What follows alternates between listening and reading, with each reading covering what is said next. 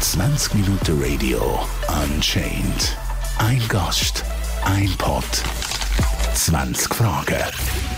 Hallo, 20 Minuten. Mein Name ist Urs Kinkel, bin 57-jährig, arbeite jetzt schon seit 27 Jahren bei der Berufsfeuerwehr und es ist immer noch mein Traumberuf und ich bin stolz, ein Teil von Schutz und Rettung dürfen sein.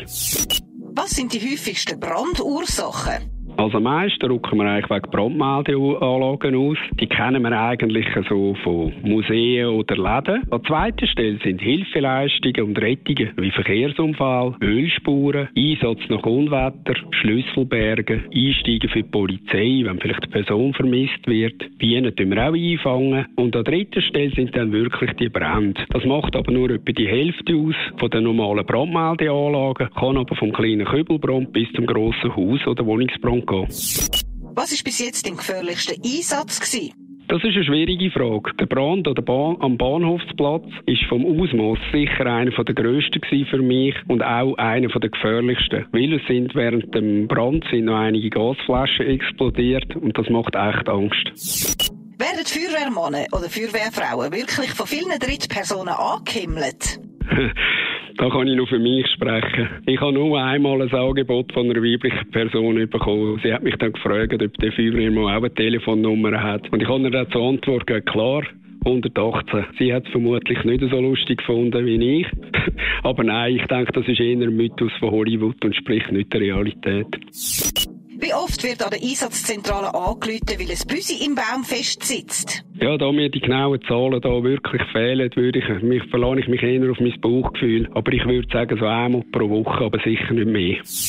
Wie streng ist die Ausbildung und die ständigen Weiterbildungen? Streng, ja. Aber wir trainieren natürlich wieder Einsatz. Wir lernen dadurch auch unsere körperlichen Leistungsgrenzen kennen und das hilft uns im Einsatz an Grenzen zu gehen. Und Feuerwehrmann oder Berufsfeuerwehrmann ist heute wie eine zusätzliche Lehre im zweiten Bildungsweg. Die geht 18 Monate und beinhaltet schulische Blöcke. Das heisst, dann gehen sie an die Schule, unsere Lernenden, und auch wieder im Praktikum, das im Betrieb. Und das Ganze wird am Schluss noch abgerundet mit einer Abschlussprüfung, was bestehen müssen. Wie wirst du über einen Einsatz informiert?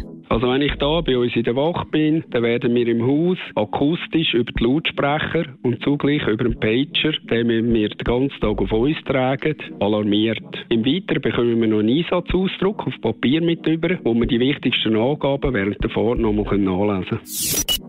Haben ihr bei euch auch die klischeehafte Rutschstange und wieso? Das ist kein Klischee. Es ist praktisch jeder Feuerwehrwache so, dass man äh, über Rutschstangen verfügt, weil man so am schnellsten von einem Stockwerk ins andere kann. Und die Unfallgefahr natürlich wegen dem Rutschen viel kleiner ist, als wenn man müsste über Treppen in die Garage rennen Wie oft musst du dein eigenes Leben aufs Spiel setzen und wo sind die Grenzen? Aufgrund von unserer guten Aus- und Weiterbildung kennen wir unsere Grenzen ziemlich gut. Und es ist dann ein Abwägen, was geht noch und was nicht. Aber wir setzen sicher nicht unser Leben leichtfertig aufs Spiel. Wir haben ja alle ein Ziel, dass alle am Morgen wieder gesund nach Hause gehen. Wie oft verfolgen dich deine Einsätze in Schlaf? Sehr selten. Ich tue analysieren für mich nach einem Einsatz, was ist gut gelaufen, was ist schlecht gelaufen, dass ich die, äh, beim nächsten Einsatz die gleichen Fehler nicht mehr mache. Aber bei einem tragischen Einsatz kann es schon sein, dass Einschlafen nicht möglich ist. Aber das ist normal. Wir sind halt Menschen und keine Roboter. Gibt es Einsätze, von denen du besonders Angst hast? Nein, Angst im eigentlichen Sinn nicht. Wir sind gut ausgebildet und darum sind wir in der Lage, Gefahren richtig einzuschätzen, um uns nicht unnötig vorzubringen. Angst als warnendes Gefühl ist für mich in Ordnung und gut so. Wie warm und unangenehm kann es wirklich in deiner Brandschutzausrüstung werden? Es kann ziemlich warm werden und unangenehm. Aber auch hier da hilft uns unsere Erfahrung. Wir müssen selber einsetzen, ab wenn es für uns gefährlich wird. Da Hitze je nach Person verschieden wahrgenommen wird. Aber Verbrennungen mit einer guten Ausrüstung sind doch eher selten. Was macht ihr, wenn ihr nicht bei einem Einsatz sind?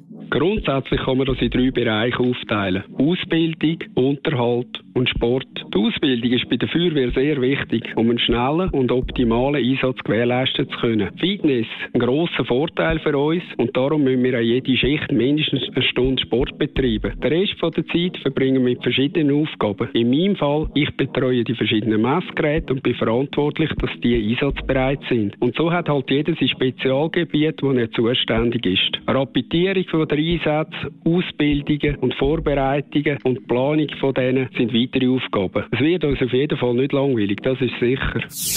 Was sind deiner Meinung nach die nervigsten Einsätze? Einsätze, dann unsere lieben Mitmenschen uns nicht in Ruhe arbeiten lassen. Wenn sie uns den Weg versperren, die nötige Distanz nicht einhalten, dass wir in Ruhe und konzentriert arbeiten Oder auch wenig hilfreiche Tipps von sich geben. Und das meistens verbal. Ich mag mich nur an einen Einsatz erinnern, da sind uns die Leute wirklich fast auf die Füße gestanden. Und dann hast du es müssen klar und entschieden lieb zurückweisen, weil dann kann man einfach nicht arbeiten. Wer entscheidet, wie viele Feuerwehrfahrzeuge zu einem Einsatz müssen? Wir haben hier ein klares Einsatzkonzept, das eigentlich genau definiert, welche Fahrzeuge bei welchem Einsatz ausrücken. Ich mache ein Beispiel. Bei einem Einsatz von einer Brandmeldeanlage braucht das TLF und eine Autodrehleiter aus. Wird dann vor Ort festgestellt, dass es sich um einen realen Brand handelt, wird ein weiteres Dunkelfahrzeug, eben sprich TLF, zur Brandbekämpfung aufgeboten. Was ist der Unterschied zwischen Berufs- und freiwilliger Feuerwehr?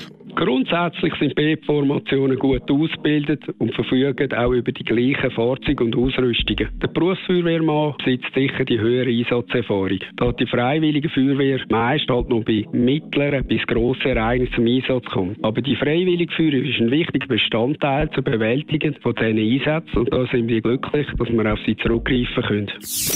Wie sieht euer Ablauf aus, wenn ich der Feuerwehr anrufe? Also im Normalfall wird der Anruf von der Einsatzleitzentrale in Zürich-Loten entgegengenommen und dann nach klaren Vorgaben, wie ich vorher schon gesagt habe, mit dem Konzept abgearbeitet, um dann die optimalen Mittel möglichst schnell und effizient alarmieren zu können. Das heisst, der alarmiert die Wache mit den entsprechenden Fahrzeugen und das Personal für den Einsatz. Musst du auch in der Nacht in der Feuerwehr wach halten oder lange wenn du von die aus in Alarmbereitschaft bist? Nein, um einen schnellen Einsatz zu gewährleisten, sind wir hier 24 Stunden in der Wache stationiert. In der Nacht haben wir eine Ruhegelegenheit, sprich ein Bett. Dass der Schlaf nicht so erholsam ist wie die Hai, ist wohl selbstverständlich, da man nie weiß, wie man aus dem Schlaf gerissen wird. Wie muss man sich das vorstellen, wenn du ins Feuer gehst? Ja, wir gehen ja nicht eigentlich im eigentlichen Sinn durchs Feuer. Wir bekämpfen das Feuer aus sicherer Distanz und trotzdem so nah wie möglich und nur mit so viel Wasser wie nötig. Das kann bei einem Wohnungsbrand sehr nah sein und bei einem Einsturz gefährdeten Gebäude unter Umständen nur von aussen, da wir uns ja nicht unnötige Gefahr bringen Was gefällt dir an deinem Job am besten?